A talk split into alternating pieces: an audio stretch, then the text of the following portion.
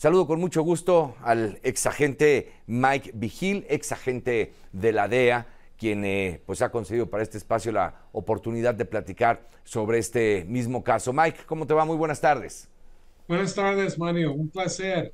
Gracias, Mike, por estar con nosotros. Bueno, pues hemos conocido a partir del reporte de Celia Mendoza, digamos que toda esta crónica y detalles de lo que ocurrió allá. Pero acudiendo a tu experiencia, Mike, sabemos que hay coincidencia en, algunos abogados que utilizó también el Chapo Guzmán, pero preguntarte a ti, de la fiscalía, de los fiscales que se conocen hasta este momento, van a participar en el caso, ¿habría algún comentario de tu parte, algún hallazgo, algo importante que decir para el proceso que llevará Ovidio Guzmán?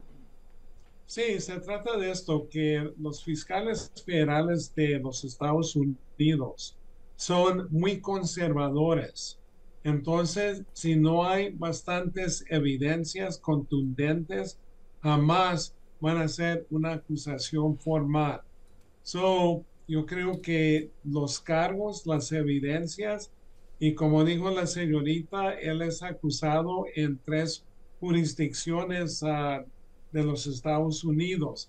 Los mejores abogados que existen aquí en este país son de Nueva York, porque ellos manejan los casos más complejos criminales de conspiración. Por ejemplo, el caso de Chapo Guzmán. Ahora van a juzgar al exmandatario a Juan Orlando Hernández de Honduras, a John Gotti. Entonces, yo creo que Ah, existe una montaña de evidencia en las tres jurisdicciones aquí en los Estados Unidos contra de Ovidio y otras personas, o lo que va a ser muy difícil para que el abogado de él, que es el mismo que defendió a su padre, el Chapo Guzmán, el Jeffrey Lickman, que es un abogado muy capaz, pero eh, ningún abogado puede defender cuando existe tanta evidencia.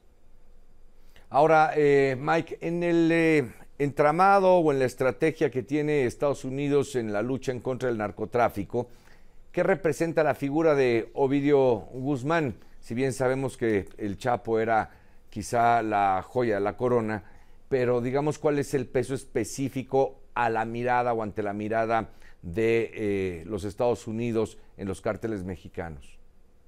Bueno, Ovidio es ah, una persona ah, que es líder adentro de los Chapitos, adentro del cartel de Sinaloa, pero en realidad esto es una victoria para la justicia, para el imperio de la ley. Pero si me preguntas, Mario, ¿qué impacto va a tener en el cartel de Sinaloa? no va a tener ningún impacto. Y para darte una muestra de eso, ¿qué es lo que pasó cuando fue capturado la última vez Chapo Guzmán? Lo extraditaron y lo fue condenado a una cadena perpetua.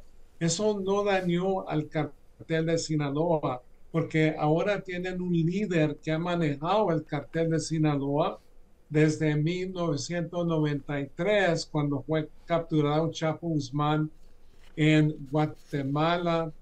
Lo pusieron en la prisión de Puente Grande en el estado de Jalisco, se escapó, lo capturaron, lo pusieron en la prisión de más alta seguridad, altiplano, se escapó en un túnel que construyeron de tres kilómetros.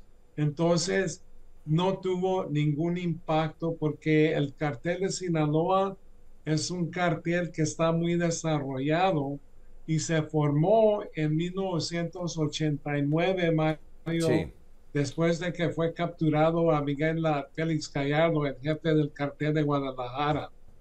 Ahora, eh, Mike, una última pregunta.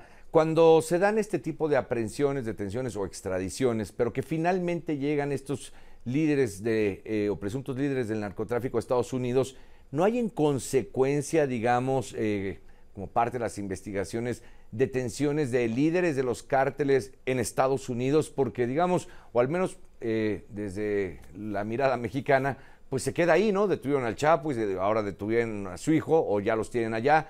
¿Y qué pasa allá? O sea, de plano ellos no estaban conectados con nadie en los Estados Unidos porque poco se escucha de líderes de cárteles en los Estados Unidos, que son quienes acaban distribuyendo la droga, esa última milla, pues no la hacen ellos, no la hacen ellos. ¿no?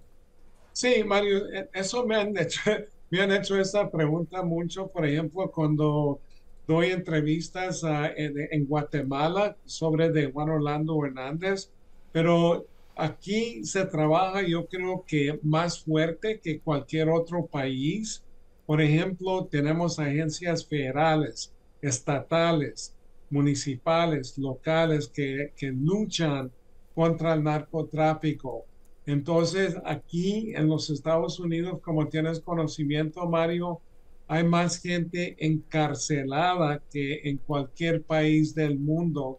Solo que aquí no vas a encontrar, por ejemplo, un cartel de Sinaloa, un cartel de Jalisco Nueva Generación, donde andan individuos en camiones con uh, ametralladoras de 50 ah, calibre, pero aquí se, se hace, sí se lucha, no es no, tiene sentido que vamos a, capturar individuos en países extranjeros y no luchar con la misma capacidad aquí en, en, los Estados Unidos. Bien, pues ya nos darán oportunidad estos días para ir conversando más al respecto y ver si efectivamente en los expedientes hay nombres de algunos distribuidores de drogas en los Estados Unidos vinculados a estas figuras. Mike, muchas gracias, muy buenas tardes. Gracias, gracias Mario. Un abrazo. Gracias, un saludo.